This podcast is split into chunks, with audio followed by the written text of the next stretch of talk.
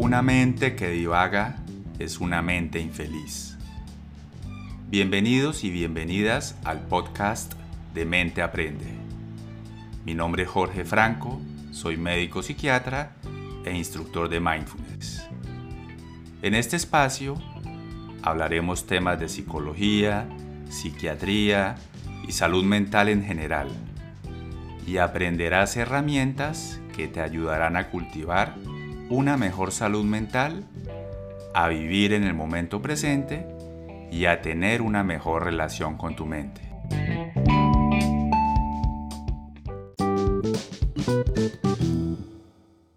Cuando una persona tiene un problema, mm, por ejemplo en las personas, perder un año escolar, una ruptura en una relación de pareja, alguna dificultad con un amigo o amiga, perder un trabajo, perder un semestre, es frecuente escuchar la frase estoy deprimido.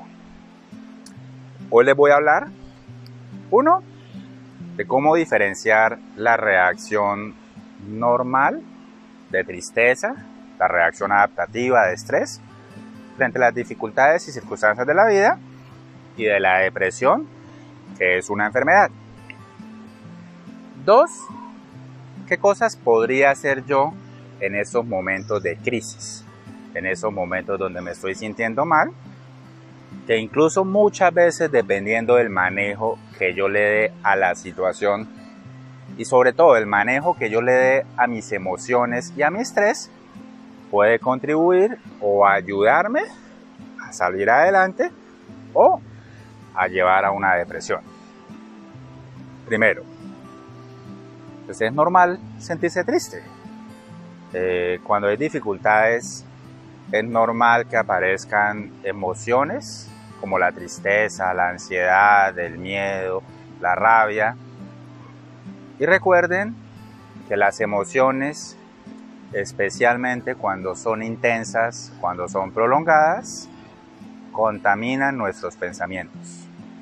Entonces en esos momentos es frecuente que aparezcan pensamientos como terrible, mi vida se acabó, soy un fracasado, no sirvo para nada, mi vida no volverá a ser igual, no voy a poder salir adelante, etcétera, etcétera. Aquí importante, recuerden que los pensamientos no son objetivos. Los pensamientos no son un reflejo de la realidad y mucho menos cuando hay emociones intensas. Entonces esa es como una primera recomendación. Recordar que las emociones, los pensamientos son productos de nuestra mente que llegan a nuestro campo de conciencia y son pasajeros. No son permanentes y no son un reflejo de la realidad. Cuando uno se le olvida esto, en el momento de crisis uno cree que, que todo lo que estoy sintiendo y pensando no va a cambiar y muchas veces ahí es cuando comienzan a aparecer pensamientos como mi vida no vale la pena, ojalá me muriera o incluso pensamientos de hacerme daño. Aquí los invito a hacerse la siguiente pregunta. Y yo creo que esto que les voy a decir nos ha pasado a todos, incluyéndome a mí. ¿Cuántas veces en medio de una situación de crisis o una situación difícil o de estrés, cuántas veces no ha tenido pensamientos como no hay salida, no hay solución, terrible, mi vida se acabó, mi vida es lo peor? ¿Y cuántas veces un par de días después y muchas veces unas horas después ya uno se da cuenta pues que las cosas no son así? O sea, es impresionante cómo los pensamientos se pueden equivocar. Les voy a hablar entonces de la diferencia entre una reacción de duelo y la depresión. En los dos es normal que haya tristeza, de pronto no dormir bien, cambios en el apetito, ansiedad, pero la diferencia es que con el paso de las semanas, las reacciones de duelo van disminuyendo. Mientras que en la depresión ya no estamos hablando de pocos días, sino ya son varias semanas o meses y los síntomas en vez de ir disminuyendo, van empeorando o se, estancan en algún momento. Dos, cuando comienzan a aparecer heridas de muerte o de suicidio, pues es probable que haya una depresión y de todas maneras ante la duda, sí es mejor consultar con un profesional en salud mental. Tres, normalmente, pues con una reacción de duelo a la semana, ya uno tiene que estar recuperando eh, su capacidad de retomar la vida, retomar los estudios, el trabajo, cosas de la vida, mientras que la depresión comienza a afectar significativamente mi rendimiento, mi productividad, mm, otras áreas de mi vida, mis relaciones.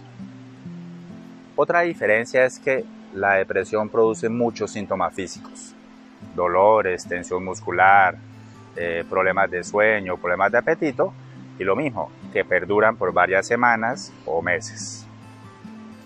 Entonces sí es importante, si ustedes frente a una situación difícil, frente a una pérdida, algo que no les sale bien, si con el transcurrir de los días, en vez de sentirse cada vez mejor, se están sintiendo peor o no hay una evolución hacia la mejoría, pues es importante buscar ayuda. Ahora les voy a hablar de pronto en los momentos difíciles de la vida, mm, qué cosas puedo hacer yo para lidiar mejor con ese momento, con la situación, con las emociones y con los pensamientos. Precisamente para evitar que eso que me está pasando se pueda convertir en una depresión o en otro problema de salud mental.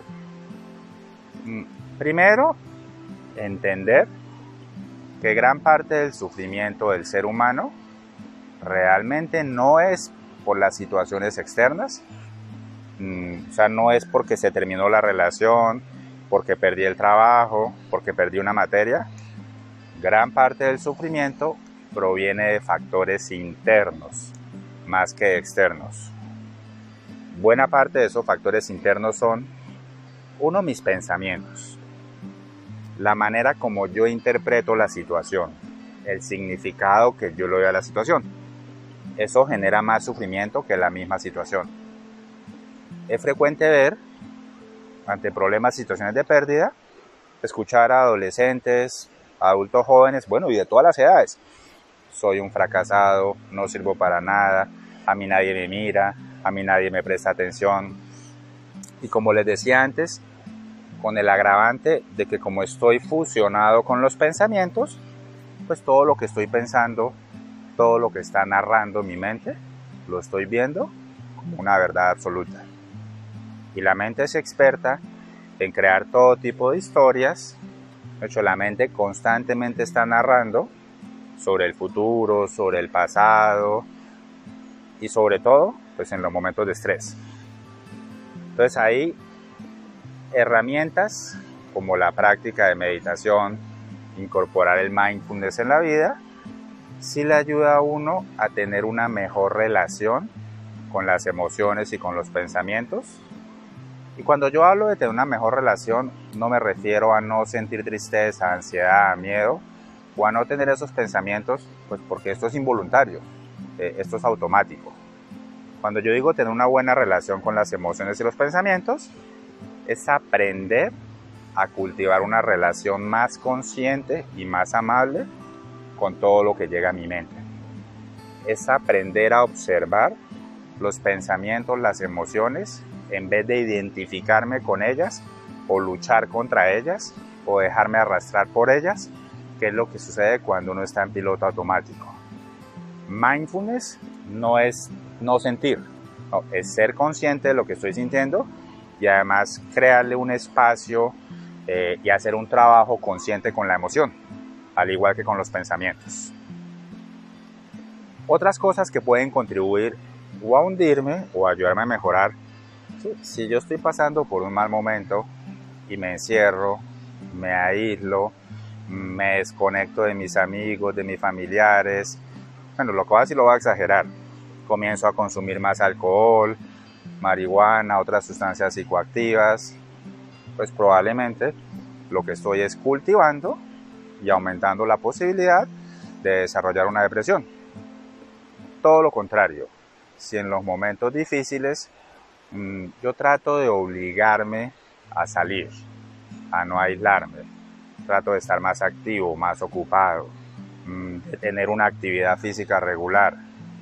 Si hago un esfuerzo durante ese periodo por evitar al máximo el consumo de alcohol, pues lo más probable es que vaya a salir más rápido de todo esto que estoy sintiendo y que vaya a disminuir significativamente las posibilidades de desarrollar un episodio depresivo. Otro factor mm, es curioso, pero en Occidente nosotros tenemos una pésima relación con el sufrimiento.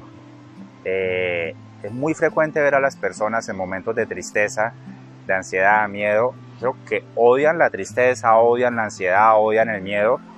y las emociones, entre más las rechace, entre más las deteste, entre más me juzgue, entre más me culpe o entre más esté buscando culpables, culpando a otras personas, pues más me voy a hundir y más tiempo voy a durar sintiéndome mal. Vuelvo a lo mismo, perdón por repetir. Prácticas como el mindfulness me ayudan a mejorar mi relación con el momento presente, independientemente de que el momento presente sea agradable, desagradable o neutro.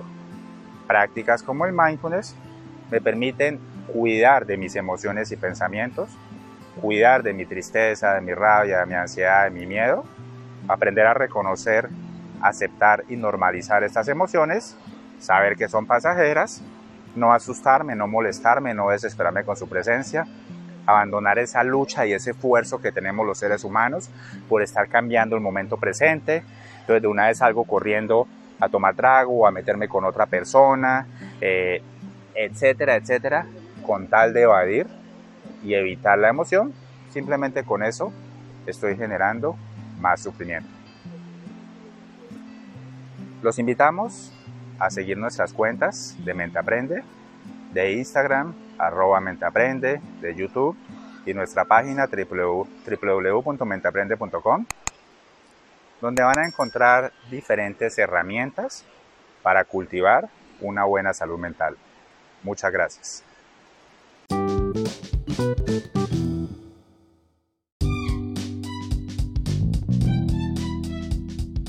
Gracias por acompañarnos. Te esperamos en el próximo episodio. Si deseas más información sobre Mente Aprende, sus cursos y servicios, te invitamos a visitar nuestra página www.menteaprende.com y a seguir nuestras redes, Instagram, Facebook y YouTube, en donde nos encuentras como Mente Aprende y en TikTok como Jorge Franco Psiquiatra.